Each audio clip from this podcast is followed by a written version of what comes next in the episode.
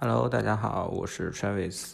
首先，很感谢大家在我们之前很久没有更新的时候依然没有取关我们。呃，另外就是对我们长期没有更新的这个行为感到确实很抱歉。然后另外一个就是在本期节目里听到的，呃，我跟付金宇老师讨论的关于日本足球史这本书，我们将在这期节目播出以后，呃，在十一月底的时候。分别在喜马拉雅和小宇宙两个平台分别抽出一名我们的听众送出这本书。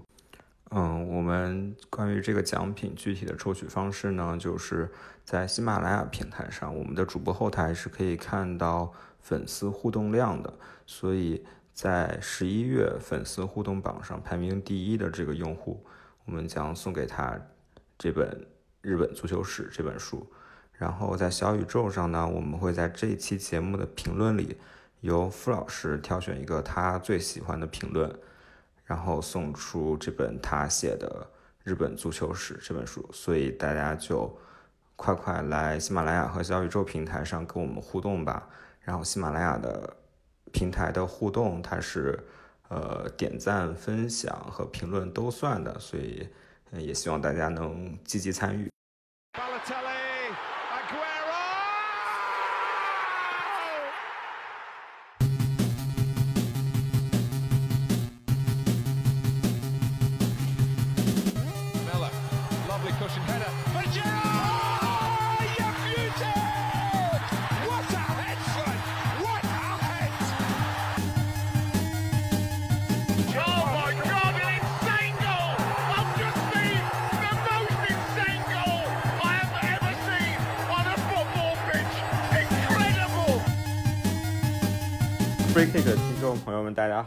是 Travis。然后今天我们的节目是关于日本足球的，因为最近日本足球有一个大新闻嘛，就是日本在十月初的国际比赛日当中是完成了整个国家队阵容的所谓的全欧班这样一个历史性的行为。然后我们这一期的主题就想来聊一聊日本足球是如何一步一步的去完成全欧班的。然后今天我们请到的嘉宾，也可以说是非常 重量级，对，就是今天请到的嘉宾是付金宇老师，是《日本足球史》这本书的作者。然后我们也请付老师先给大家做一个简单的自我介绍，并且和大家打一个招呼。Hi，Travis，你好，呃，各位听众朋友，大家好，我是付金宇，呃，我是《日本足球史》的。这个作者，呃，这本书呢是两年前出版的，过去也可能应该有两年半的时间了。很高兴有这个机会接到 Travis 的邀请，参加本期的这个 Free Kick 的节目，和大家聊一聊足球，聊一聊日本足球。嗯，傅老师可以说是日本足球的专家，也是一个日本，嗯，可以说日本足球非常资深的爱好者。我们还是先从这本书开始吧，因为我也是阅读了这本书以后。然后才认识了傅老师。说实话，这本书是我，嗯，很很久很久以来，因为大家也知道，我跟 Jerry 都是学体育管理专业的，但是，呃，其实我们更多的可能会阅读一些商科商科类的书，但是《日本足球史》这本书可能会更偏文化历史一些，而且又是一部有六百页的一个大部头。我说实话，是很久没有读这样的呃这样的一个这样的一本书了。但是这本书让我读的，嗯，读完的感觉就是非常的畅快淋漓，呃，我觉得这本书是我见过在描写体育史上非常特殊的一本书，所以我想先就这本书和傅老师来探讨探讨，就是写这样一本书的动机是什么呢？呃，首先很感谢 Travis 的对我的支持啊，写这本书的动机，呃，其实我在书的序中间呢也提到了这一点。写这本书的动机呢，首先是也是一个个人的一个理想，或者是个人的一个志向吧。因为我可以说是从高中时代，也就是九十年代，呃中期我就开始喜欢日本足球，也关注日本足球。那最早当时看日本队的比赛是九六年的亚洲杯，呃，算起来也二十多年了，所以一直也是很关注这支球队，也关注足球运动在日本的发展，嗯。所以我写这本书的一个初衷呢，其实是给自己一个交代。呃，我之前我在序中所说的，我希望能够把自己对于日本足球的一些认识，还有一些观点呢，能够系统的把它表述出来，和这个中国的球迷朋友们分享。呃，当然呢，还有一个原因，还有一个原因就是这本书呢，面向的是我们中国的读者和中国的球迷。那么我，我我本人也是一个球迷，这个是毋庸置疑的。呃，这么多年看足球，差不多三十年，我个人也觉得中国的足球呢有一个问题呢，就是就像刚才 Travis 说的，这本书可能比较特别，那是因为在中国我们很难找到和足球历史、足球文化有关的书，所以。呃，这个一种人文的土壤的缺失，我觉得不能不说是一种遗憾。所以，我我其实我个人也是想在这方面能够尽自己的一点绵薄之力，做一点贡献，看能不能就是，呃，把一个国家的足球历史，或者是说把足球在一个国家的发展的全过程，能够把它记录下来，然后通过一些史料，呃，呈现给大家。首先，让我们中国的球迷对于。足球这项运动，它所存在的历史价值和人文意义有更深的了解，所以这也是我写这本书的另外一个呃目的所在。呃，其实我在阅读这本书的一个契机，也是因为我在呃之前几个月在完成我的毕设硕士的毕设论文，然后我的毕设是写中国足球的呃职业化与商业化的进程，当然我的呃我的语境是二零一五年的足改方案以后。对，所以我也去做了一些就是关于中国足球史方面的研究，但是就是我当时就觉得很不幸的没有找到类似于像日本足球史这样一本书，就是可以呃非常系统全面的去概括中国足球史这这样一本书，就是现在目前在市面上还没有找到。然后我看了很多论文，就是写中国的中国足球的职业化与商业化发展的，他们很多做 case study 或者说做比较、做案例比较，也会经常拿到。拿日本足球的发展来跟我们进行一个比较，嗯，对。然后之前我也说，呃，我也说这本书其实是我我在完成毕设论文的时候的一个参考，呃，那这本书给我就刚开始阅读的时候最大的一个感受就是，它这本书中关于这种学术性和可读性的平衡，因为很多时候我觉得，呃，在国内的足球读物吧。我觉得大部分呢，可能就至少以我个人来说的话，可能是以足球小说为主。它可能是一种，呃，比如说那种历史架空的同人类小说，就是一些一些网文小说更多，会会更多一点。对，但是这本书因为它是呃比较更倾向于历史相关的，所以呃它的学术性可能会比那些足球小说更强一些。我想。所以我想，我也想问一下，就是傅老师是怎么做到这种，就这本在这本书中做到关于学术性和可读性的这样的一个平衡？嗯，不错，这个问题也是我在呃这个动笔之前也曾考虑过的。呃，我个人的对这本书的定位是这个雅俗共赏，也就是学术性和可读性是并重的。呃，大概是三七开吧，应我觉得应该可以这么说。呃，三分学术。七分通呃通俗大众，我是这样认为的。呃，为什么这样安排呢？首先，学术性是应该，呃，它应该具备的。因为作为一本专著的话，呃，既然是结集成册，那么它如果只是一些呃民间的一些段子，那这个是没有什么意义的。而且这本书从这个名字也可以看得出，这本书名字应该是比较正统的。而日本足球史是一个是一本通史全史，关于日本足球的。嗯，所以我的定位首先是我还是。相对来说，我侧重了一下学术。那么，如何做到这一点呢？呃，这个和我的这个收集的资料也有很多关系。呃，这本书的资料，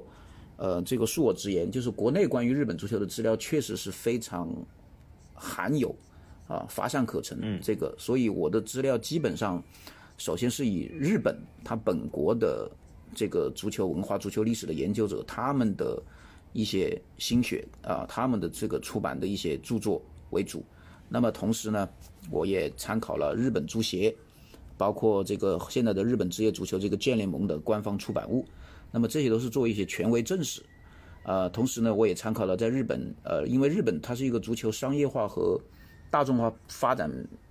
应该是比较发达的国家，所以同时参考了包括这个足球杂志啊，还有这个 Sports Graphic Number 这些的。杂志书籍，呃，这些书籍它应该是侧重在日本足球这个过去职业化改革二十多年来，这个反映了日本足球这个大众文化的趋向。啊，其中有很多这个访谈和纪实文章的这个价值是很高的，啊，那么这些都属于一些日本国内的资料，呃，当然还有，因为我我本身是老师的话，所以呃，日本的一些中学、大学的一些校史校录可能有一个这个便利吧，我也能够查到一些。那么这方面，因为知道这个日本的足球它是和学校的这个渊源是很深的，所以在这一点上呢，呃，还有这方面的这个校史校录有所摘录。那么还有一点。还有一点很重要的就是这个，我觉得这本书的学术性还体现在一点，就是说，呃，我在写这本书的时候，同时也参考了很多西方国家啊，包括这个德国，呃，还有奥地利，还有法国的一些学术性的论文，体育体育方面的人文的论文。那么这些的话，我觉得从理论指导上来说，可以大大的提升我的这个视野。那么这样子的话，呃，很多问题的话，实际上读了这些论文以后。可能看得比较通透，那么这本书的话，我觉得学术性应该是一定有的，而且这个实际上在去年的话，我这个北京大学体育学报上面有的文章已经把我的书作为这个引用文献，这个应应该能够证明这一点。那么当然，我并不我并不希望我的书就是像这个学术论文一样，呃，局限在一个很狭小的范围内，束之高阁。我更希望这本书能够面向广大的这个中国的读者。啊，就是一般的民众、一般的球迷群体，所以，呃，我在这个行文方面，我也是尽量能够夹叙夹议，做到让大家觉得这个阅读的感觉是比较好的。呃，我我希望我的文字上面能够做到这一点。呃，不知道 Travis 有什么感受？嗯，因为这本书其实是我算我跟付老师的一个共同朋友君老师推荐给我的。他也是，嗯，如果大家有关注君老师公众号，他之前在公众号上写过关于日本足球史的文章。对，然后当时君老师推荐给我的时候，就跟我说，你要先把前面看过去，然后这本书会越来越精彩，越来越精彩。然后我翻开这本书的时候，发现确实的，我第一下被惊到的其实是，呃，就是刚刚付老师说了嘛，这本书的学术性可能体现在它，嗯，参考资料来源都是选取的非常严谨的。就是都是从比较正规的这种书籍或者是呃报道当中提取的，不会说有一些野史呀或者什么的。然后，但是让我真正第一看到非常惊讶的就是，我觉得这本书的格式太规范了，就是关于字体呀，包括注释呀，就是这本书在引用的时候都会用，就是像论文一样那种小字体跟。正文区分开来，然后包括引用的来源都会非常详细的标注在书书页的下面。这个其实是让我就是第一感觉就是非常惊讶，就是可能跟我之前读过的体育类的书都不太一样的。呃，没错，这一点我也想说一说，因为我当时写的时候，我也是有意识想把它写成这样的一个比较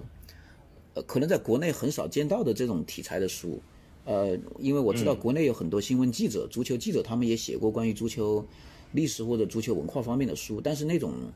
呃，中间好像像这样子的有注释，我的书中间有很多注释，这个大家如果看到这本书的话是会发现的。呃，这个我之所以这样做呢，呃，可能感觉你可能感觉会有点像一本学术性的专著，但是实际上，我我更想表达的是一种能够起到一种抛砖引玉的作用，就是如果你真的是对足球、对日本足球很感兴趣的人。那么你可以循着这个轨迹去找寻你，或者说探寻你更多你想知道的东西啊。所以我把我的那个我的参考资料，我都把它列在这个书中了，以注释的形式。我觉得这个实际上也是我作为作者和读者的一种互动吧。嗯，对，确实，我当时也是看这本书中，就是比较如果有兴趣的话，也会。呃，就是根据您的注释再去追根溯源一些，就是查一些更多的资料。我觉得其实确实是非常好，而且我觉得目前国内对于体育类的图书，它是呃缺少了一点严肃性的，就是可能娱乐性太太过了。对，然后您又是写这样一种就是体育史这一类题呃这这个题材的这本书，对，所以我觉得增添一点学术性和严谨性是其实是非常好的。但是，我呃，作为一个读者的个人感受吧，就是可能如果大家听我们这期节目去看这本书，你确实从一开始的时候，呃，你会需要稍微耐着性子要一点读下去。这个当然不是说傅老师的写作的问题，而只是说可能确实对于前面的历史，我觉我觉得应该大多数读者像我一样都是不太熟悉的。就是我们可能对日本足球更熟悉的是，就是从平成时代以后开始的，就是九零年以后的。没错，职业化时代以后。我对对对，会比较熟悉。但是前面的其实我觉得，呃，如果你能耐着性子，我觉得看完头可能头五十到一百页，你都后面后边就会慢慢的进入。因为呃，我记得应该平成时代应该是从三百六十页左右开始，整本书是六百页嘛。那你前面呃前面三百前面三百多页应该就是如果你前面五十页和一百呃就是前面五十到一百页，你耐着性子认真的看完了，你到后边我觉得就是。即使是平成时代前面的内容，也会觉得越来越精彩，越来越入味儿。这个是我个人作为读者的一个感受。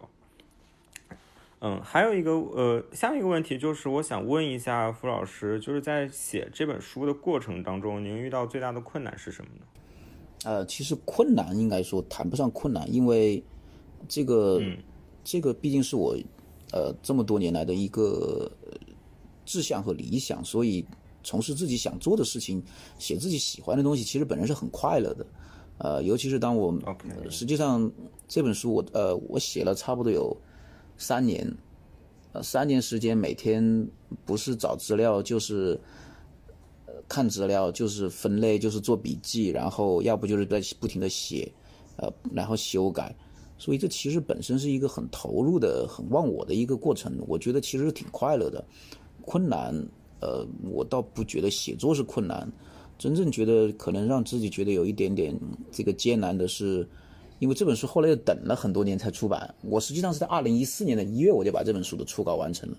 我当时是想能够争取在二零一四年的世界杯能够这本书能够复制，但是没想到一直等等等等了整整一个世界杯的周期，等到二零一八年才出版。呃，这个所以我我觉得这个等待的过程可能稍微会要显得艰难一些。所以其实写作过程其实是很愉快的，只不过是最后等的时间，就是完成出版的，就是从完成初稿到完成出版这段这段时间等待比较煎熬，是嗯，写作本身是非常愉快的，因为其实因为是写自己感兴趣的东西，这种有一种燃烧自己的感觉啊，确实，我现在回想起来，那那三年的时间。现在回想，其实有时候觉得好像有点不可思议的感觉。能够就是每天坚持做这件事情，做上整整差不多三十个月，这个确实是自己好像觉得还自己有一点点这个了不起的小感觉，这种小有成就的感觉啊。嗯，对，因为我之前也是，我刚刚完成了我的硕士的毕业论文嘛，就是其实也有。我感觉也有类似的感觉，虽然跟您比起来，我这个时间要短很多，工作量也小要小很多，但是因为可能都是做自己感兴趣的事情，所以我觉得感受是感受是比较类似的。那其实是一种快乐来的。对对对对，而且嗯，我觉得是就是，反正我在完成我毕业论文的时候，我是感觉自己可能确实是为中国的体育或者说中国足球做了一点点微小的贡献的，就是我觉得。对，所以会有这样的一个精神支撑，支撑着你去完成。呃，就像您说的，是有一种，尤其是在写到中间的时候，确实有一种，就是不断的勉励自己不要放弃。呃，因为确实时间很长，这个能够一直连续不断的这样走，确实还是需要一点点毅力吧，我觉得。所以当时也有一种使命感吧，有一种使命感的感觉，就是一定一定要把这本书写出来，不管遇到什么样的挫折，什么样的困难。也不管，其实我当时写的时候，我并不知道这本书是否能够出版，呃，也没有考虑这么多，我就是一门心思，先把自己想要做的事情先做出来再说，后面的再去，到时候再去，车到山前必有路吧，我是这样想的，当时。嗯嗯，那我们还是很幸运的看到这本书最终出版了。那我也觉得这本书能够出版，我也是觉得有一种，我个人感觉是比较幸运的。会不会？因为我知道你有女儿嘛，就是这个这本书出版以后，会不会有一种就是多了一个孩子，就那种感觉，呃像自己的孩子一样？倒倒不能说是多了一个孩子，但是其实是觉得完成了自己一个小小的心愿吧，能够给自己一个交代。因为你想，这在网络年代的话，其实我经常在网上的论坛发各种各样的帖子，写各种和日本足球有关的，有时候是调侃呢，有时候是一些评论，有时候分析。但是那种网络上的文字，我觉得转瞬即逝，就是留不下什么痕迹，而实际上也没有，其实是有自己的观点，但是没有什么深度。那么如果能够把这些东西最后以这样一种形式结集成册，我觉得，呃，这个我个人是觉得有一定价值的。呃，因为说句实在话，这个书的生命力，我觉得可能会很长。啊，所以能够留下一本书，这本书如果有更多的人能够看到，呃，我觉得这其实是一种，也算是一种，怎么说呢？一种一种传承。因为我在我写这本书收集资料的时候，我就有这种感受。你像我手头，我为了写这本书的时候，我其实买了很多，就说在那个可能一般人不会淘到的一些和日本足球有关的资料。嗯，你像在我的手头有一九二一年这个日本最早的体育记者。山田五郎他写的文章，所以说呢，我觉得这是非常奇妙的一件事情啊。就像一个一个日本的体育记者，日本体育记者先驱，他在一百年前写的一一篇书、一篇一篇文章和一本书，在一百年后，在一个中国人的案头，被他写进了另外一本和日本足球有关的书中间。我觉得这种，这其实一个非常奇妙的一个这样一种缘分在里面。所以我不知道我这本书到底生命力能有几何，呃，我也。不敢去想，但是我是希望，就是说这本书能够在它的价值能够随着岁月的沉淀，能够有更多的体现。因为我个人还是觉得这本书确实对于中国足球的人文环境来说是有一点点贡献的。嗯嗯，确实。那我们从这本书再呃，就是从这本书延展开来，再聊一聊日本足球吧。我觉得日本足球算是，呃，就是日本算是最近十年或者甚至二十年亚洲足坛的一个比较中心的一个国家了。就是，嗯，就是像最近几年，尤其是最近几年吧，尤其是一八年世界杯以后，日本，日本在一八年世界杯上的表现非常好嘛，也会网上也出现了很多就是讨论日本的文章。那今天正好有一位日本足球专家，我们就来。聊一聊日本足球。就首先，我还是想问一下，就是您个人是怎么样和日本足球结缘，或者说怎样喜欢上日本足球的？嗯，这个说来话长。其实因为我，呃，我是这个七八年出生的，也就是我的童年成长应该就是在八十年代，所以那个时候其实是中日关系的蜜月期。我相信那个年代长大的孩子，一定当时看了很多和日本有关的动画呀，呃，当时漫画少，但是动画片是很多的。所以说，在那个时候长大的话，其实对日本这个国家还是应该说是，呃，充满很多兴趣的，啊，这个应该大家也是不可否认的。就日本这个国家，它确实在文化上面有一些特点，它是足够，尤其是对于我们中国人来说，那我们毕竟在文化上的这种紧密度是比较高的，所以中国人对于日本还是挺感兴趣的。我觉得啊，相当多的中国人。所以我在高中的时候呢，当时也是自己就学了日语，然后正好也就是当同时。因为我本身也是喜欢看足球，呃，我父亲是个球迷，我最早看世界杯那是九零年，啊，所以这个时候在九六年的时候正好亚洲杯，当时就第一次看日本队的比赛，啊，所以当时就被这个对日本足球开始产生了兴趣，那么就这样一直一直走过来，呃，关于这个，因为本身我对历史文化这方面的兴趣也是比较深，所以我自己总认为自己对这个日本足球有自己一些看法。所以这么多年，我觉得还是有一些东西能够写出来的，能够表达出来的。当然，我在书中写的并不完全是我的观点啊，这个不可能是一家之言，啊，是我自己的一家之言，这不可能，而是也是综合了很多，呃，对于日本足球有深刻研究的这些专家和学者啊，尤其是日本的学者和专家，还有欧美的学者和专家，他们的这些呃研究成果，实际上也是站在很多前辈的肩膀上写出来这本书的。啊，这个，嗯，这个也是我和日本足球结缘，我觉得这个是应该是从这里开始。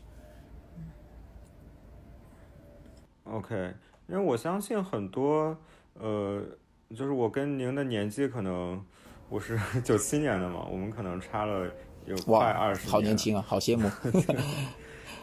对，但是呃，就以我来说嘛，我是我是出生在南京的，而且我之前大部分的时间都在南京。就是因为南京这样一个城市，可能因为历史原因，它跟日本就是有呃有这样的一个一些历史的怎么说历史的渊源吧。对，就是我就比如说我印象非常深刻的就是之前江苏队进亚冠以后，主场打仙台维加泰，嗯的那场比赛，对整个主场的氛围，我觉得是可以说是我看球以来见过就是比较魔鬼的，就是因为我相信很多中国球迷可能也是就和我一样，对日本有日本足球有一种比较复杂的感情，就是一方面因为历史的原因，可能稍微有一些。对对，带有敌视色彩，但是因为他们的，就我觉得日本的日本人的这种精神，或者说他们最近在足球界做出了成就，就是你又不得不去正视他们的这些成就，然后向他们学习，去研究他们是如何一步一步到达这样的一个程度的。对，呃，那我就是想，我呃，就是我们都知道，在日本其实最热门的运动应该是棒球嘛，算因为棒球算是日本的国球了，那。足球是如何在日本从一个就比较边缘的一个体育项目，成长为现在可以说是最热门的体育运动之一的呢？呃，这个的话，我觉得这个，呃，这个是肯定要归功于一代又一代这个日本足球人他的努力。啊，的确，足球在日本一直以来都是一个叫做这个比较示威的运动啊，比较弱势的运动。啊，但是呢，日本足球它有一个特点，就它的这个特点就是，足球在日本呢，它是和日本这个学校教育是密切相关的。那么大家也知道，教育在日本，日本是一个教育高度普及发达的国家，所以它就是有一个两面性。一个呢是就是说，其实很多日本人他知道足球，因为他在学校读书的时候，他多多少少他接触过足球。但是呢，日本足球有一个特点，他就是植根于学校以后，他走不出去，他无法成人啊，所以。日本足球，它在这个职业化这条道路上，实际上是比较经历了很多坎坷，甚至是挫折。呃，他在职业化道路上遇到的坎坷，丝毫不比我们中国足球少。啊，在这一点上，其实，呃，如果你把它的历史完整的去回顾一下、追溯一下，你会看看到这一点。那么，所以日本足球它之所以能够成为现在的一个，在日本可以相对来说是排在前几位的热门体育运动，我觉得。这应该是归功于日本足球人一代一代的努力啊！这个实际上日本足协他一直是想推动足球的发展，但是日本足协呢，它一直属于这个民间机构啊，它的这个不管是在这个执行力和组织力，还有在财力上，它都捉襟见肘，所以它一直处在一种这种比较弱势的地位啊。加上这个日本，它有一个很特殊的一个历史渊源，呃，大家知道日本它是一个对奥运啊，就是奥林匹克运动。可以堪称是这个最虔诚的信徒，是这样一个国家。那么大家知道，奥运会在很长一段时间，它是受到这个业余主义的这个统治的。那么日本人他自然而然他也不敢越这个雷池，因为他自诩为这个奥运虔诚的信徒，所以足球他自然而然他也不可能在职业化的道路上发展取得进步。那么在这种情况下，实际上国内和国际。两方面的变化使日本足球在一九八零年代的时候才开始产生一些职业化的胎动啊，就像我在书中写的是职业化的胎动，呃，那么日本足协，当时日本足球大家也知道，在一九八零年代和一九七零年代，就是在职业化之前，日本足球在亚洲的地位是非常弱的，啊，他的国家队的这个水平也不高，呃，所以日本足球也经历了接二连三的挫败啊，包括一九八六年世界杯预选赛输给韩国，还有一九八八年。当时是在一九八八年奥运会，当时是在汉城，我们当时叫做汉城嘛，现在叫首尔。那么当时韩国队不用参加这个预选赛，那么日本队结果怎么样？被中国队啊踢出了这个奥运会。所以这接二连三的失利让日本人也是痛定思痛。所以他从一九八零年代中期开始，他也开始逐步酝酿这个职业化的改革。那么当然这中间首功之人肯定还是要首推这个川原三郎，也是我们大家比较熟悉的川原三郎，他确实为日本足球。的职业化发展做出了这个莫大的贡献。如果没有他的这个推动，没有他这个主导下成立这个日本职业足球的 J 联盟，那么足球在日本是不可能达到今天这个地步的，啊，不能不可能发展到今天这个地位的。呃，这个日本足球职业化确实它是一个反映了，实际上它也反映了整个日本社会的不断的进化和日本体育文化，尤其是体育职业化的一个进化。啊，这是我的一点看法。对，其实从我觉得从傅老师的书里也可以看出，因为傅老师的这本书，它是按照不同的天皇时代来做来做区分的，就是从明治时代一直到平成时代。对，也可以看出，就是日本足球的发展确实和它的社会的大背景是有很大的关系的。然后刚刚傅老，嗯，刚刚傅老师也提到了，就是就是日本足球的发展和教育也是有非常紧密的关系的。那我们其实也，呃，相信大家如果，呃，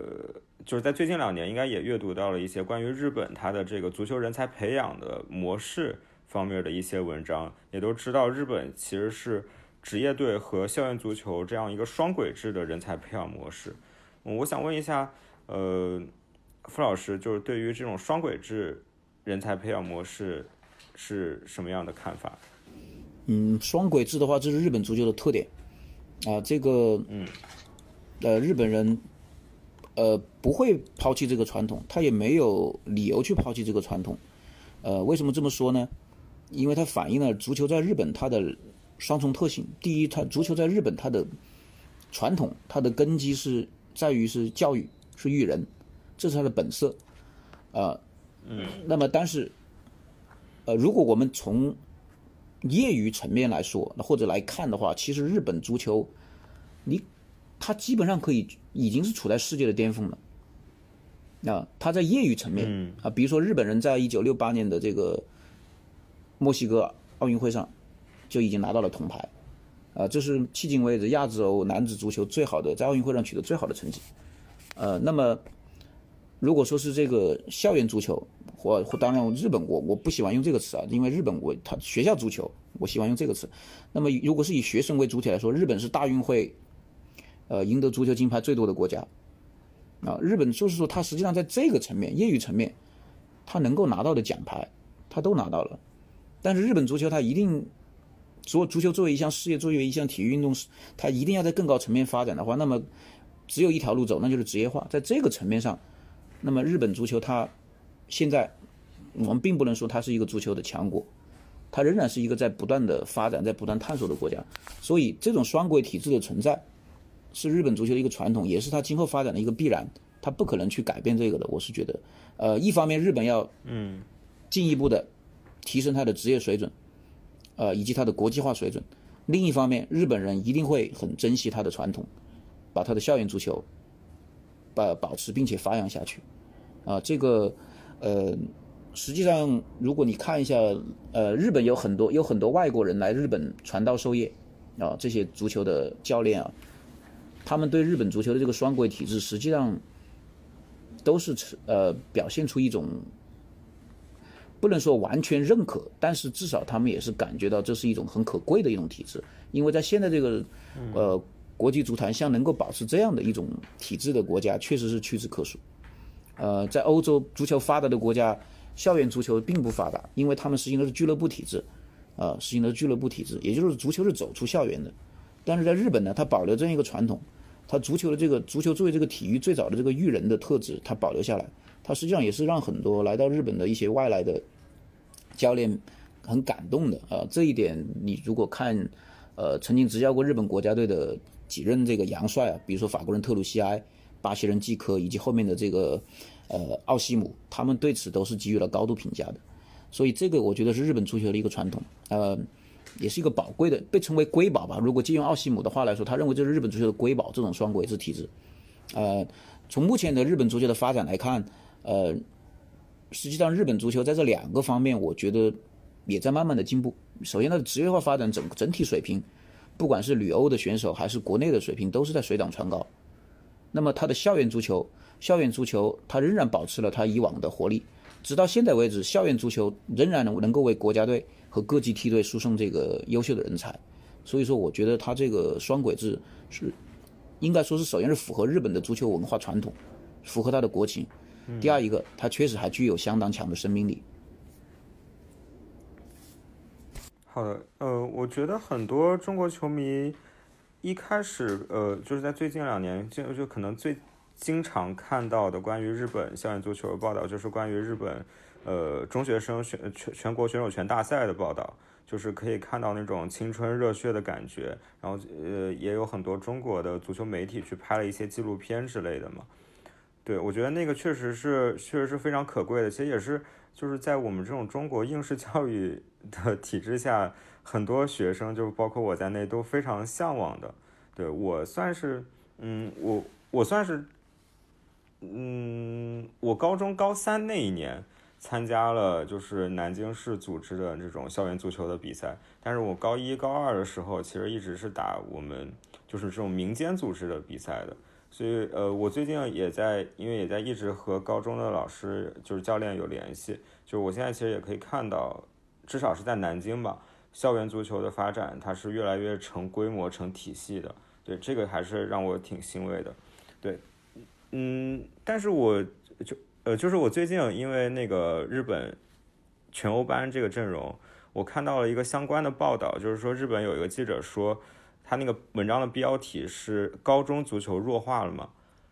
不知道傅老师你有没有看到这样的一篇文章？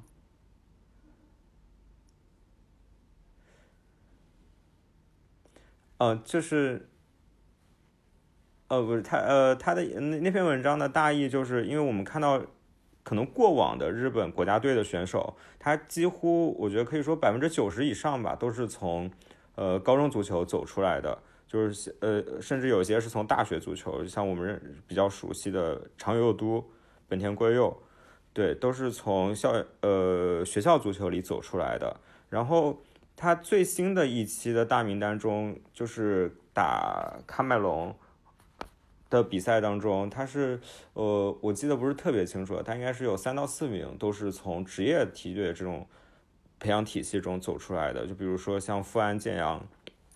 这样的，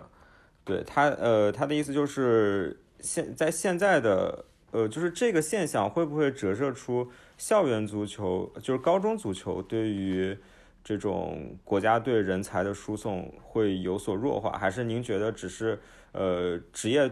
梯队的培养水平上去了，才导致看起来他的这个高中高中足球出来的比例稍微小了一些。我觉得这是一个好的趋势啊，这个是这个是很正常的，因为当年川原三郎他之所以呃以他为代表的那一波日本足球改革者，他们的推行职业这个日本足球职业化的初衷就是希望怎么样？他就是希望日本足球能够走出学校，能够走出校园，因为大家知道，呃，可能我知道很多中国的球迷看到日本的这个高中联赛，尤其是这几年是炒得特别的火，可能大家会觉得很感动，呃，很这个，甚至看那个赛后的更衣室那些集锦，看得大家有很多人都是心潮澎湃啊，热泪盈眶，甚至这个我完全能够理解，因为因为我们没有这个东西啊，我们在我们的。学生时代是没有这样的感受的，没有这样的这种热血沸腾的经历，所以我们会觉得我们很希望拥有这个。但是实际上这个东西呢，我们如果辩证的看，它在某种程度上它是日本足球的短板。呃，大家要知道，足球它是一个成人的运动。如果你一味执迷于这种校园的情节，或者是把希望把所有的这个国家的这个足球发展的未来寄托在一群。十八岁不到未成年的孩子身上，我觉得这个是讲不过去的，而这恰恰是日本足球在相当长的一段历史时期内无法在国际足球这个，尤其是职业足球竞技场上取得真正成绩、真正突破的一个重要的原因。所以日本人他一定要走出去，那他一定要在保持校园足球的同时，他要能够建立起真正的属于职业足球的文化，那就是俱乐部、职业俱乐部。所以。呃，我在写这本书的时候，我当时在最后一章中间，我也提到了，因为我这本书是二零一四年完成的初稿，当时的话仍然看不到更多的职业足球俱乐部对于国家的人才输送的这个占这个相对学校来说的一种优势，当时还是看不到的。实际上，我在这最后一章中间也提出了一些关于日本足球未来的思索和命这个思考。呃，那么现在如果说是日本足球这个国家队梯队中间。职业俱乐部梯队输送的成员越来越多，这实际上是一个好事情。它说明日本足球的职业化是在慢慢的越来越向这个西方的趋同。而且它的职业化水准是越来越高，我觉得这是一件好事情，这并不是一个不好的事情。呃，它并不意味着日本就会在校园足球方面放弃。首先，它是不可能放弃的，也不可能去，呃，抛弃自己的传统。它但是呢，校园足球它可以作为职业足球的一个补充，啊，呃，因为在日本的话，它现在其实我觉得我们不应该老是把这个眼光放在高中。其实现在真正如果说是校园足球能够和职业接轨的一个，不大是高中，应该是大学，啊，应该是大学。很多这个好的苗子，他可以有多种途径选择。他在如果说高中毕业的时候无法进入职业梯队的话，他可以进入大学。啊，他在这个学习文化的时候，他同时保留他的足球特长。那么在有机会的时候，他可以进入职业梯队。就像我们刚才谈到的这个，呃，长友佑都，他是从明治大学，然后进入了职业俱乐部，对不对？所以他这是一个，实际上他也反映了现在的这个。职业球员的上升通道啊，应该是更加多样化。我觉得这其实是好事情，呃，也就是职业俱乐部，还有大学，包括中学，呃，高中，多个呃发展的渠道，这样子对于日本足球它的整个人才培养，实际上是更加全面、更加丰富的，呃，也会更加进一步的推动日本足球的职业化发展。我觉得这个是好事情，所以我也不担心呃这个。日本足球的高中足球或者是这个校园足球会弱化，这一点它不会存在，因为本身学生在高中也好，大学也好，他参加的这个叫做部活，他参加的他实际上他本身也是一种对人的全面的素质的一种培养，并不是说一定在中学或者说在学生时代踢过球的人，将来就一定要成为职业球员，啊，这并不是不是一个一定要走的路，他有更多的选择。呃，因为我在写这本书的时候，因为这本书的历史跨度是非常长的。实际上，写这本书的时候，我对日本足球为什么这么执着于这个业余足球，我其实我也看了很多一很多的东西。我我觉得写完这本书以后，我个人能够理解他们。那在不写这本书之前，我觉得可能我还无法理解为什么日本人在那么长的时间，他一直这个拘泥于他的业余足球体制，他舍不得抛弃。但是看了很多东西以后，加上写完这本书以后，我个人觉得我能够理解，因为职业球员当然大家可能觉得非常的光荣，或者是呃是一个最高的目标，这个没有错，但是也并不代表业余足球就没有它存在的价值。实际上，呃，不管是校园足球，还有包括日本的企业足球，我觉得这都是日本足坛整个日本足球文化它越来越丰富的一种呃一种象征，一种代表。我觉得这其实是很好的一件事情。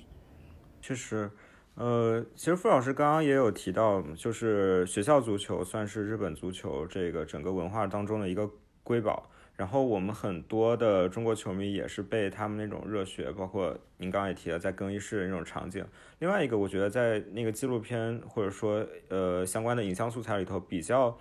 让人印象深刻的就是就是他们这个校园球队的这个应援应援团。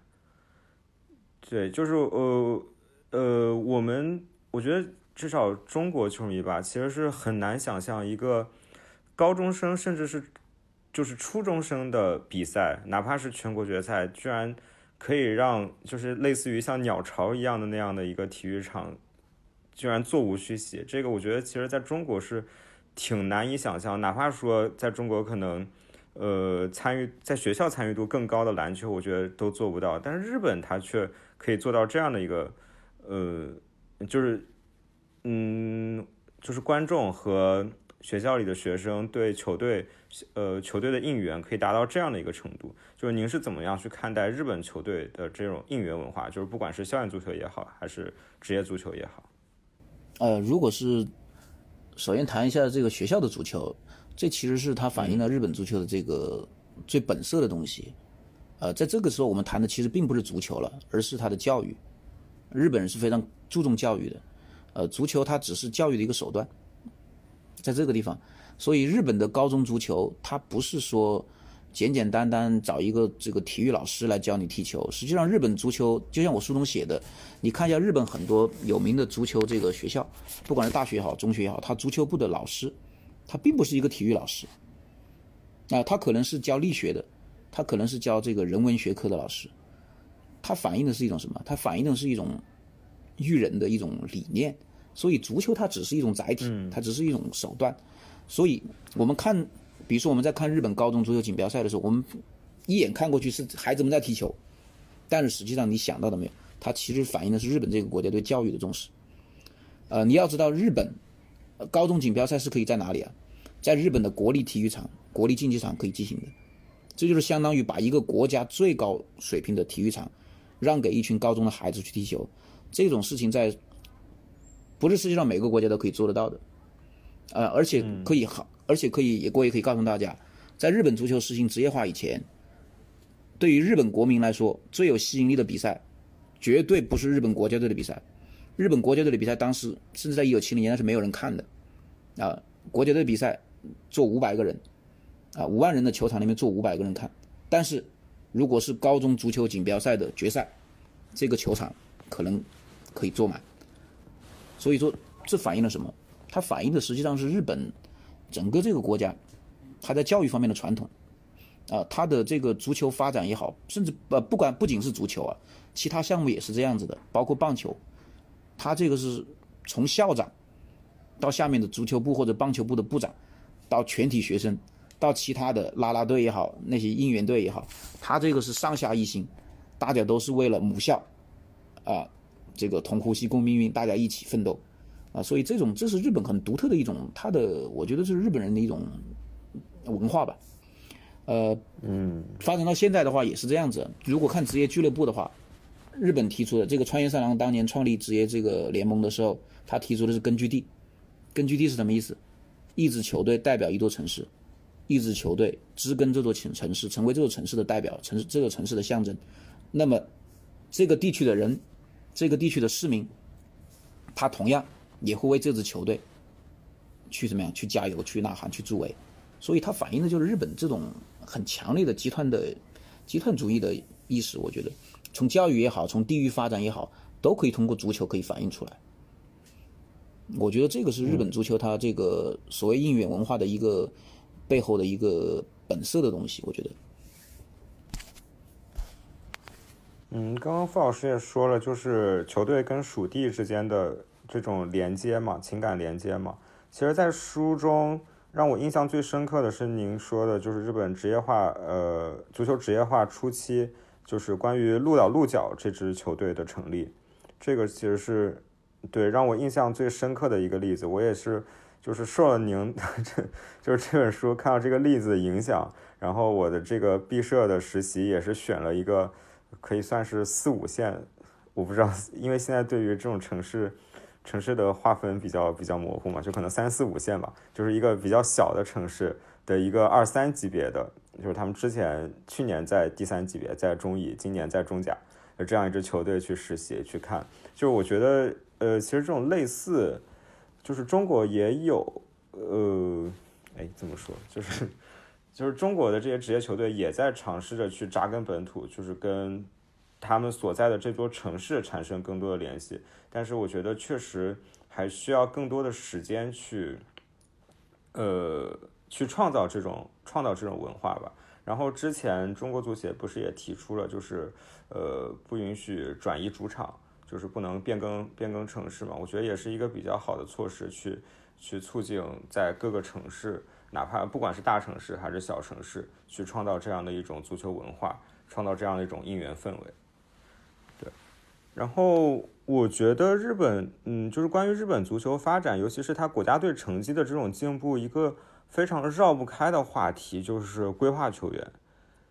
而且正好我们中国国家队就是最近几年也在进行规划球员的引入嘛，所以我想问一下，您是怎么看待就是规划球员的引进？就是我个人的理解的话，我觉得日本其实现在已经。呃，就是在我我在我自己的理解中，已经算是进入了规划球员的二点零时代。就是一点零时代，我觉得可能像拉莫斯或者三都主这种，就是完全没有血缘的这种规划，只是因为他球员的实力比较强，可以迅速的帮助国家队进行。对，然后我觉得现在的话，就可能像呃更更呃像进入了二点零时代，就是可能从田中斗笠王开始，就是进行这样一种有血缘的规划，就是他球员可能是日裔的，他不一定在日本长大，但是他是有日本的血统血统在的，然后他的实力也是也是比较强劲，包括呃呃包括之前的那个呃。丹尼尔·施密特，就是那个门将，应该也是也是这样的情况。然后我觉得现在算是进入到就是最近两年嘛，算是进入到二点零的后期了。就是因为我看到比较有代表性的一个例子就是高宇阳嘛，就是其实算是一个中国中国人，但他最终选择加入了日本籍。对，就是这种。跟日本比较有关系，但是实际上可能除了他原本的国籍以外，已经完完全全是从日本，就是日本的这个足球体系中培养出来的这样一个人。对，我不知道您是怎么看日本的规划球员的这种引进的？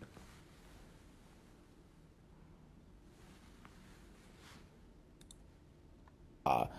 呃，抛开一些成见的话，我们如果放眼世界足坛，就不单是中国，还和日本，放眼世界足坛，我们发现规划这个。是很普遍的一个现象，现在，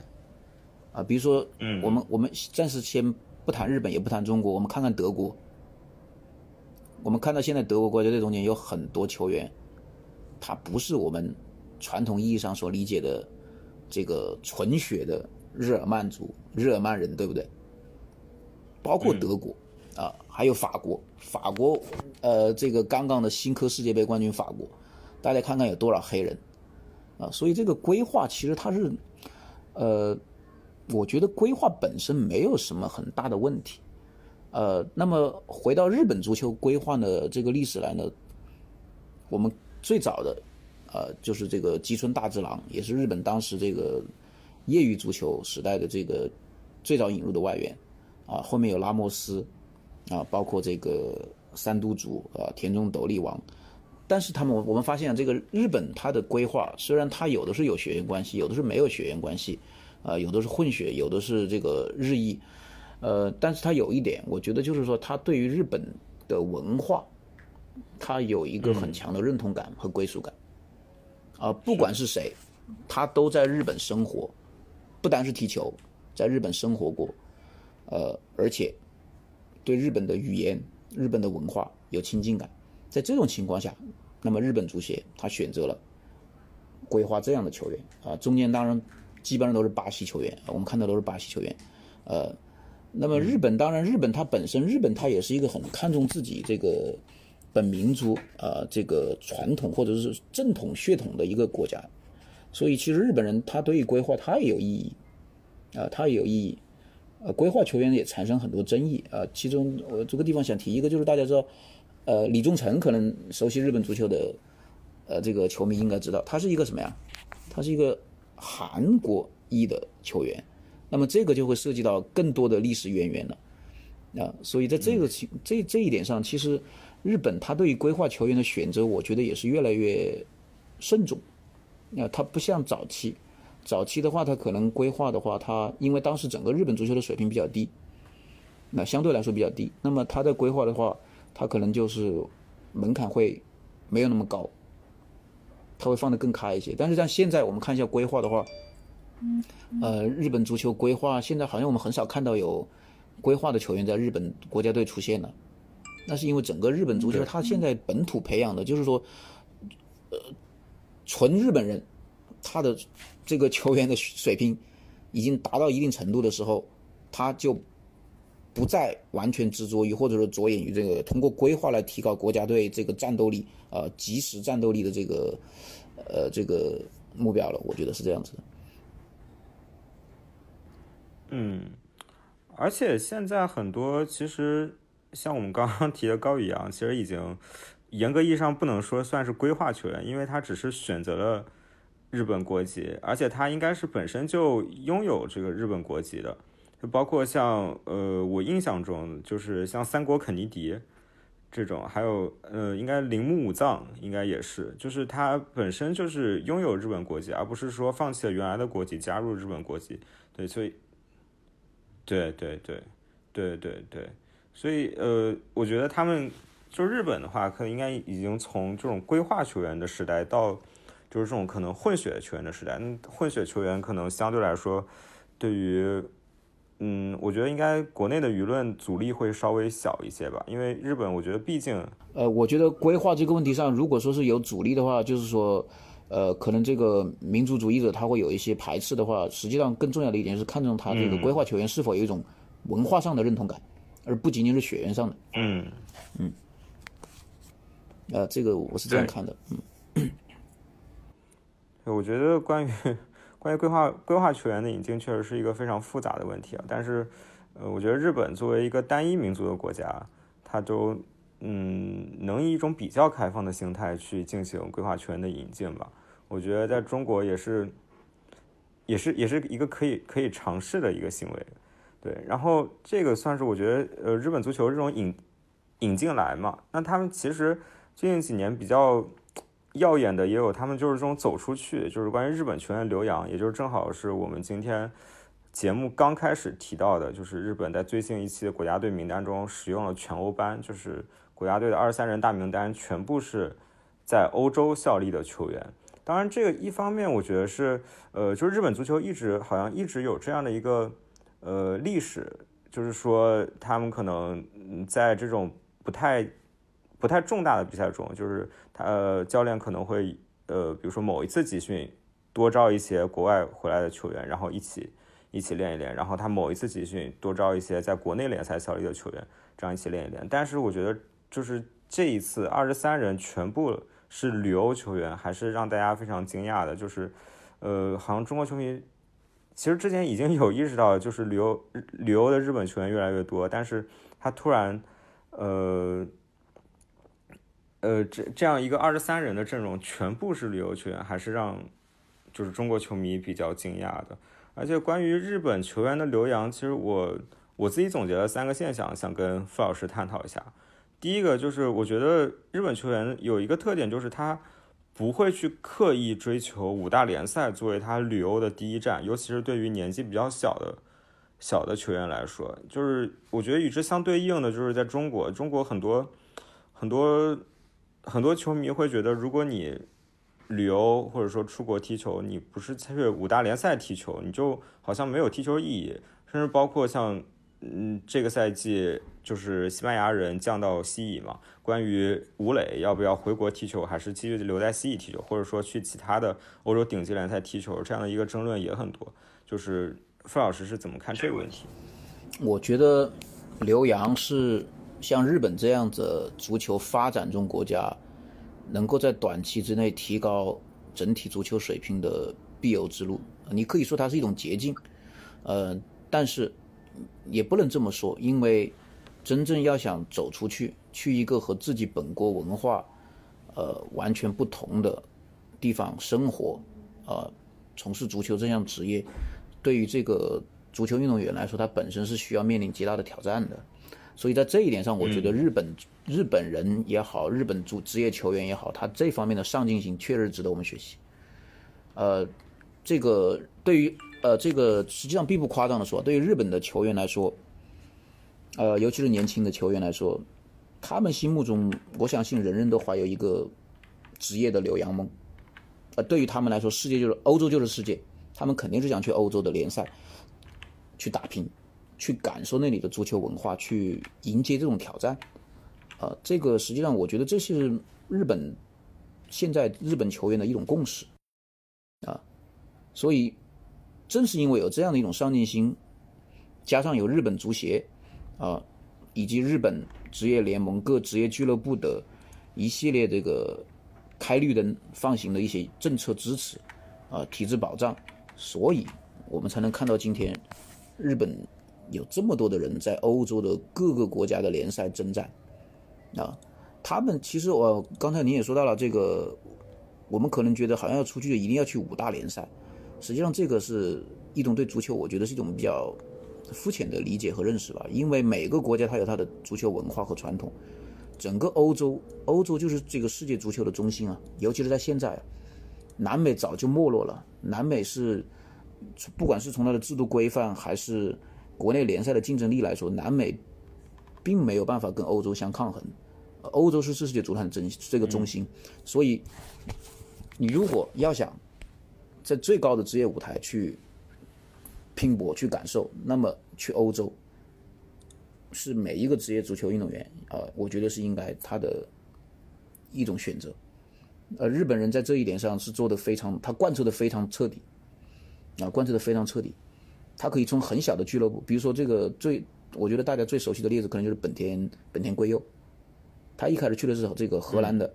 呃 VVV 芬诺这个小俱乐部，然后一步一步成长，最后去了 AC 米兰啊，这个还当我觉得这个是一个比较热的话题，他因为他小学的时候写过一篇文章，他想去 AC 米兰，对不对？对。所以他实现了自己的梦想，这个确实是一个让人确实非常敬佩的一个例子啊，本田圭佑。那么现在本田圭佑，你想想他在哪里踢？他在巴西，他成为了这个不单是日本足球史啊，应该是世界足球史上第一个五大洲联赛全部踢过的人球职业球员。所以这确实是，我觉得这种东西，本田现在还没有退役啊。那么当他有一天退役的时候，如果他不管是从事足球管理，还是足球教练，还是足球商业开发，不管他从事哪个和足球有关的这个事业，他一定能够把他所经历的东西传承给下一代。而这种传承是我们往往忽略的，而日本人特别看重这个传承，啊，所以这一点一代一代的积累下来，那么这就会形成这个国家的职业足球文化，而这种文化一定是会影响着后面的后辈的年轻人不断的去挑战，不断去攀登更高的高峰，这样的话，这个国家的职业足球水准才能够提高，才能够进步，所以这也是日本足球为什么现在。一直处于这个亚洲足坛的这个职业足坛的高位的原因，我觉得这个留洋是功不可没的。而且我们可以看到，日本足球留洋的步伐和力度也是越来越大，啊，加在实际上是处在一种加速度进行，在加速度进行，所以这是非常可怕的，啊，这是非常可怕的。那你可想而知，他现在可以排出一支。二十三人全部旅游阵容组成的球队，实际上我看到好像媒体报道是可以排两支吧，他不单是一支，他不止五十个人在欧洲，对，所以说他你想想看，如果是这样的水准，如果是这样的一个整体的水准是这么高，他的这个战斗力啊是什么样子的？他在球场上的这个呃这个战斗力是什么样子？这个可想而知。当他回到亚洲的时候，面对亚洲球队，他会他是一种什么样的水平？啊，当然。日本人他在留洋这方面做的非常的好，应该说是一个我值得我们中国足球学习的一个榜样。但是同时，日本人我们也看到他有很强的危机意识。呃，日本人其实日本足球他有很强的危机意识。呃，我记得好像就是前两年，当时中国足坛、中国足球开始考虑这个规划的时候，实际上日本国内我就看到了有记者在写，第一时间日本国内就有媒体报道了啊，有记者在撰文，一定要引起对中国足球的这个重视。啊，所以说日本人的危机意识确实很强，也正是这种危机意识，我觉得反过来促使着他在不断的加快他的留洋的这个步伐，啊，他想尽快的让自己的国家的这个职业足球水准能够尽量的和欧洲高水平的职业足球呃这个高高水平的足球国家相接近，啊，我觉得所以留洋，我觉得是不管对于日本也好，还是中国也好，像我们这种足球发展中国家，我觉得是必由之路。嗯嗯。刚刚傅老师正好提到了本田圭佑嘛，我就稍微稍微插一两句，就是，呃，我们的听众如果有点开过我的个人资料的话，其实可以看到我的个人介绍上面，我我有写就是有不同的 tag 嘛，然后其中有个 tag 我写的是世界足球公民，对，就是这个这个描述，其实我的算是灵感来源，其实就是本田圭佑，因为本田圭佑他是从 AC 米兰。离开离开 AC 米兰以后，去了很多很多国家大洲踢球，包括现在他应该应该也应该也还是柬埔寨的那个国家队主教练。那应该是。对对对，而且我因为我本身是一个就是我喜欢收集球衣嘛，所以他之前包括去帕丘卡、墨尔本胜利、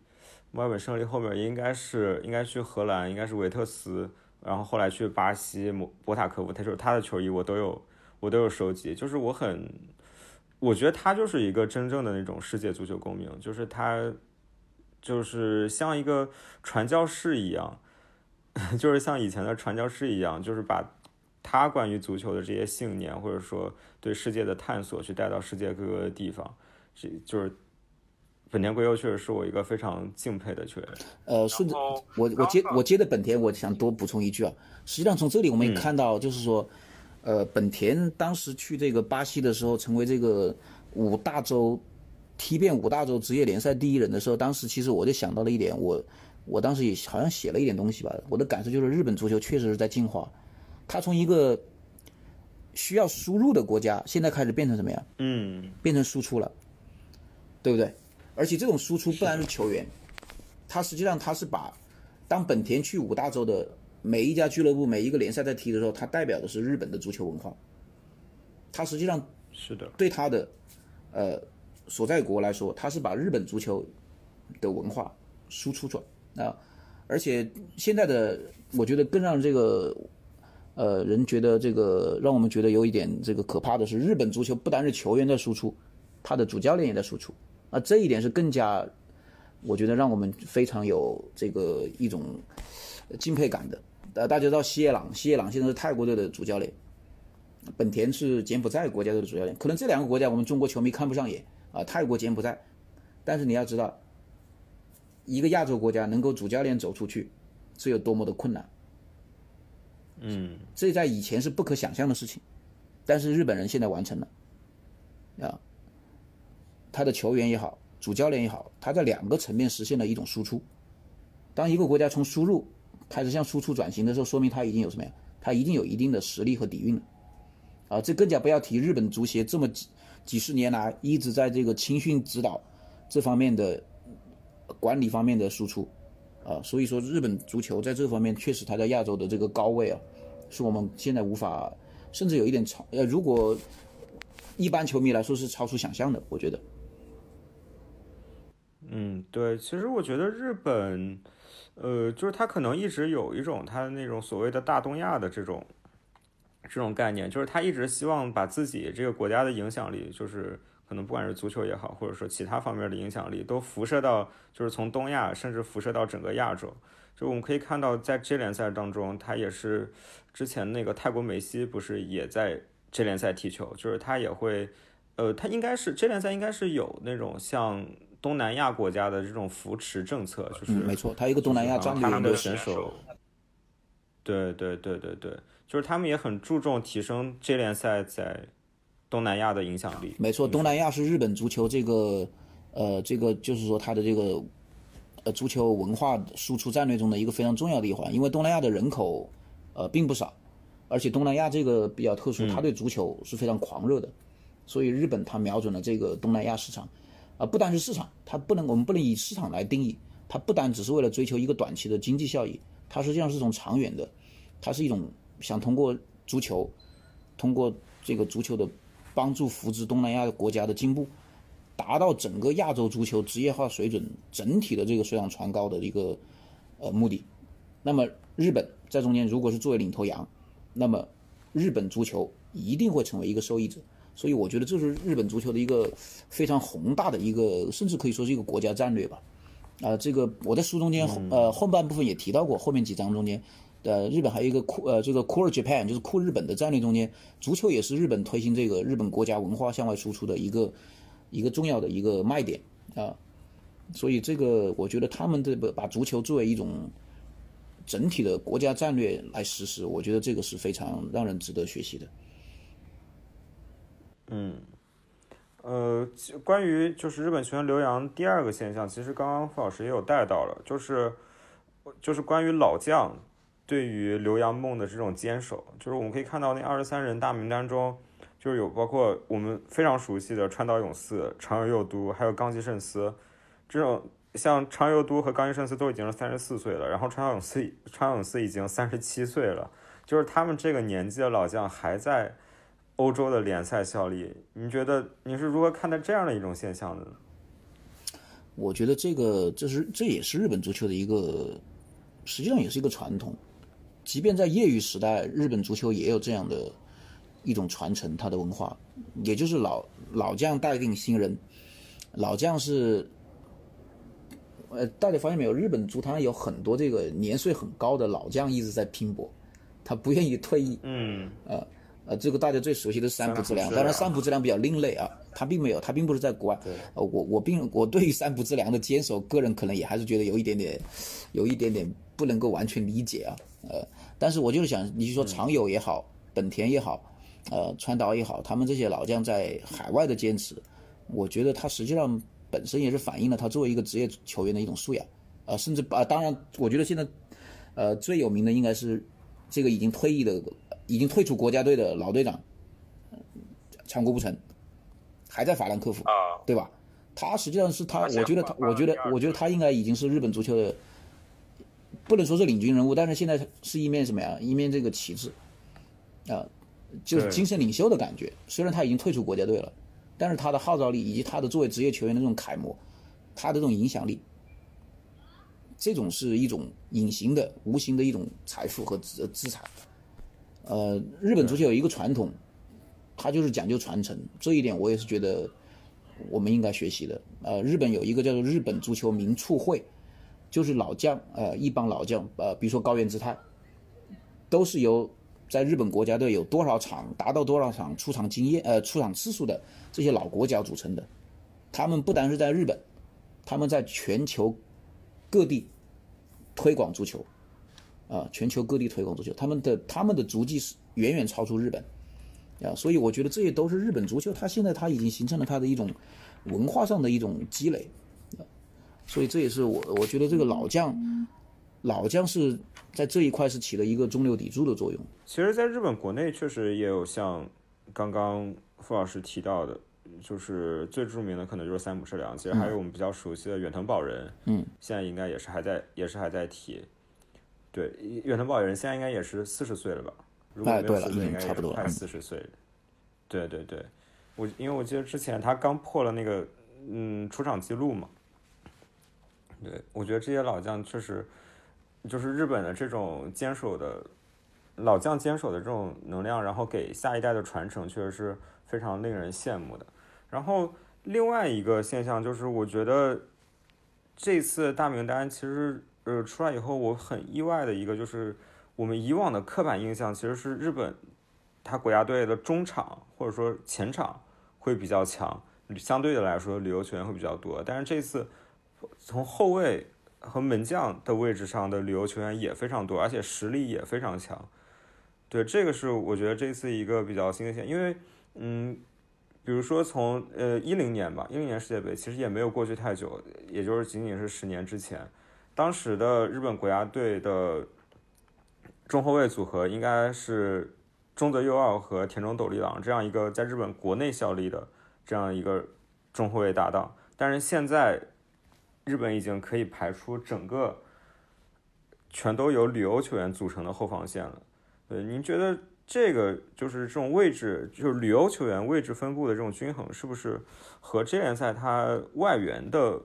位置分布均衡就有关？呃，就是像我们国内联赛，比如说中超联赛，它外援的位置可能集中在就是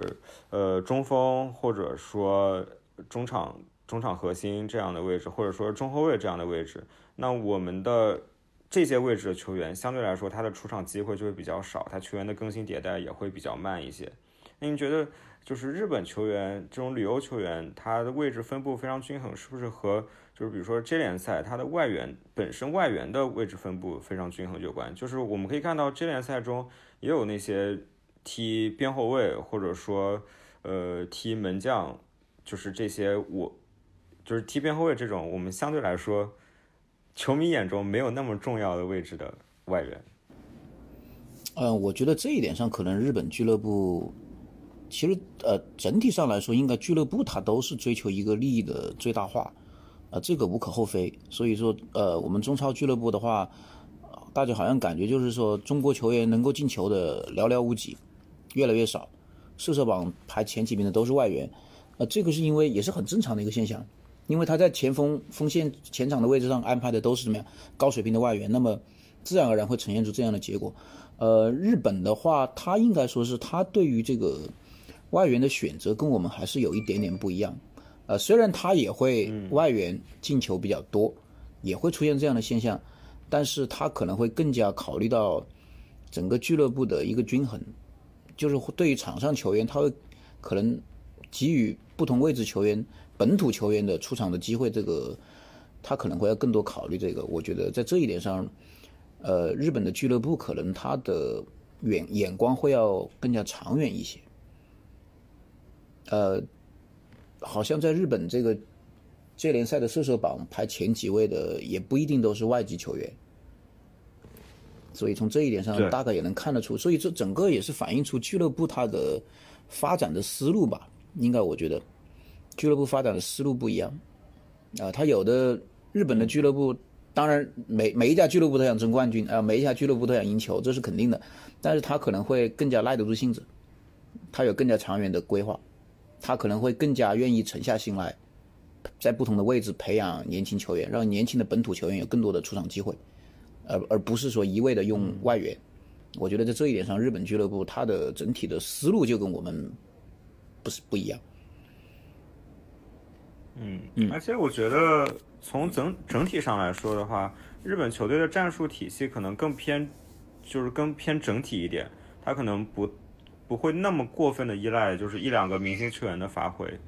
嗯所以没错就是他不一定会去追求那种名气非常大的外援，嗯而是去寻找那些比较适合自己球队战术体系的外援。就我们也有看到最近两年日本也有引进一些大牌外援嘛，但是。呃，我觉得总体上来说吧，效果比较一般，并没有说起到那种立竿见影的效果，就是那种大牌球员的到来。他这个其实也和他俱乐部的财力应该也是有关系的。呃，日本这个界联赛俱乐部，它整个界联赛的运营运营的这个策略就是说，他要做到这个呃安定经营，呃，按照用日本界联赛的这个话来说，是安定经营，也就是说俱乐部要避免出现较大的赤字啊，他一定要保证这个财政的收支的平衡。在这一点上，日本俱乐部它是很讲究这一点的，它的不能够让俱乐部成为一个这个就是不顾一不顾一切投入、疯狂引援的这种呃这种比较畸形的一种发展模式。日本是一直不主张走这条道路的。嗯好的，嗯，那我们最后聊一下，就是您觉得日本足球的发展对于中国足球有哪些启示呢？啊，这个问题其实说起来就也比较复杂，嗯，因为是的，呃，日本足球对中国足球有哪些启示？启示其实是挺多的，呃，但是呢，我觉得中国足球有中国足球自己的我们的国情也好、特色也好、特点也好，这些东西是没有办法回避的。呃，启示的话，我呃有一些说的很多的话，我也不想再说，我只是想说，就是说，其实我们中国足球，呃，首先应该学习日本足球的一点就是。不是一些细节的方面，而是一个在整体上，首先在宏观层面上，中国足球是不是能够完全清楚自己的中国足球到底是一个什么样的状态，是一个什么样的定位？我觉得这一点可能是非常重要的。啊、中国足球对自己有一个比较清楚的认识和了解，我们再去谈下一步能够学什么东西。啊、有的东西是不是能够学得到？如果学不到的，那怎么学也没用。啊、我觉得这是一个大方向的问题。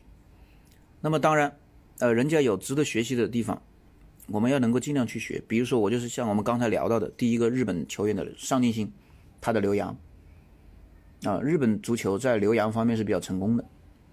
他上至这个日本足协的管理层啊、包括俱乐部的管理层，下至他的球员，我觉得他们是统一的，在这个问题上，那就是尽可能的支持走出去啊、在这一点上，我觉得中国足球就应该学习。呃，不应仅仅只是拘泥于国内的这个比较优越的环境啊，所以而丧失了一种作为一个职业球员本来应该有的进取心啊。那么还有一个就是传承，我们刚才也谈到了传承。那么在这一点上，其实我们也可以看到一个很鲜明的对比啊，就中国球员退役以后，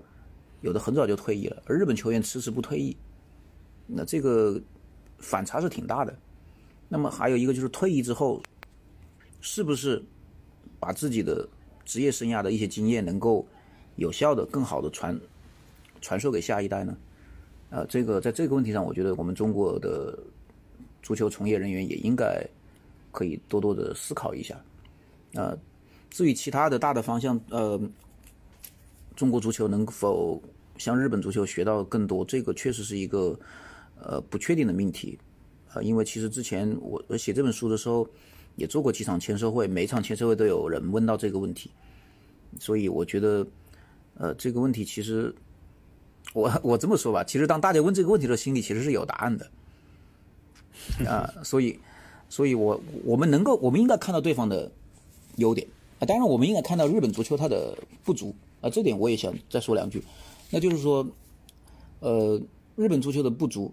我觉得对于中国足球来说，可能大家最近比较热的就是说校园足球。校园足球到底是不是该如此大力的去发展，或者说它到底能够发展出来吗？在中国，以中国，因为中国没有日本这个学校足球这样的历史传统和文化土壤，我们现在是作为一个短期的一个政治目标来进行发展的。那么，这能够培育出来这样的真正的学校足球吗？我在此我可能是要打一个问号的。这个学校足球在日本是日本足球的根，一百五十多年，从明治初年到现在一百五十年的发展历程，不要说中国。其他任何一个国家都没办法模仿。日本的这个学校足球可以说是日本足球独一无二的东西。那么在这一点上，你如果想去，呃，一种简单的或者机械的一种教条的去模仿，我觉得意义到底有多少？在此，可能我们需要这个足球的一些这个管理者或者是这个决策者去更多的思考。呃，当然呢，我觉得中国足球如果真正想要发展，我们应该看到日本足球为什么会走职业化。日本足球走职业化的目的是为了从校园足球的这个禁锢当中摆脱出来。那么，中国足球如果想要取得更高层次的发展，我觉得中国足球应该当务之急是实现真正的职业足球，能够有真正的职业足球俱乐部，啊，能够建立起真正的符合职业联赛标准的真正的职业联赛。我觉得这个对于我们足球发展，我觉得这个可能比我们。呃，目前这么狂热的去推行校园足球，我觉得可能有更更加现实和更加深远的意义啊，这个是我的一点看法。我我始终对于这个目前这个校园足球其实是有一点意义的。对，因为您正好也是教育工作者嘛。因为因为我我始终认为，足球走进校园的目的，它不仅仅在于足球。而是在于通过足球起到更好的教育作用。如果不是以这个目的出发，呃，如果只是为了追求一个国家队，也就是在职业竞技层面的成绩为目的，那么我们根本就不应该走这条路。呃，我们应该做的是去发展真正的职业球队、职业俱乐部。啊，如果你只是为了成绩的话，而不是去走校园足球，足球进校园的目的不是足球，它一定是教育。所有的体育运动在校园的发展，它一定是为了校，呃，为了教育，为了培养一个全面的，通过体育培养全面的人的素质的发展。那这个如果是连这个初衷都没有搞懂，指望通过校园足球的发展去推动这个国家整体竞技足球水平提高，这个是完全是背道而驰的。对，我觉得，呃，就是看完您这本书以后，其实我最大的感想就是，我觉得。对于中国足球来说的话，可能他要学的并不是哪个国家具体的，呃，每嗯嗯某一个方面的一些具体的经验，而是说，就比如说，我觉得以日本来说的话，可能我们更要学习的是他的心态，或者说对于足球的这种态度，就是他这种扎扎实实定好一个目标，然后一步一步稳健发展的这样的一个呃一个心态，包括他对待足球这种，就是足球不仅仅是一种竞技项目，它也是一种教育的方式的这样的一种态度。然后也像，我觉得也像这本书的那个封呃封套上写的吧，就是其实我觉得这本书是一个他山之石，就是每一个人从这本书中都可以找到一些你想要的东西，就是每个人读完这本书以后的感悟也会不一样。对，我还是很推荐大家就是自己去读一读这本书，然后可能结合我们这期节目，会对。不管是日本足球也好，还是对中国足球也好，都会，我觉得都会有一个更深的了解，或者说新的体会吧。嗯，那我们今天就先和傅老师聊到这儿。嗯，特别感谢傅老师参与我们今天的节目。嗯，对，嗯，也谢谢大家的收听，我们下一期再见。好，再见。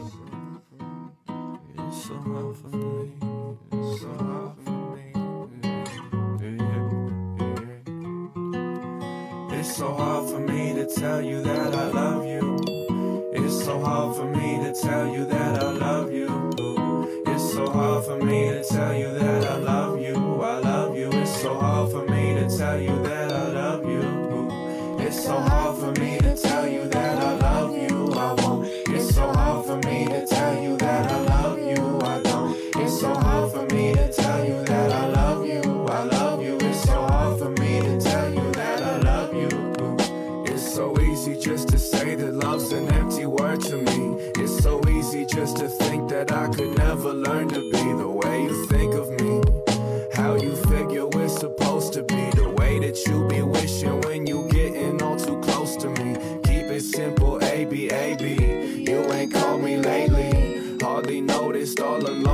mind is at its lowest. Yeah, you gotta notice. Yeah, you gotta notice. Yeah, yeah. Need my own space, haste with the rhyme, could have match the pace for your sake. Get away, way. Been a great day with you. Then a day paid for two. Been Innocent, I better say fuck the rules. Fool on the hill, should I been on the real and I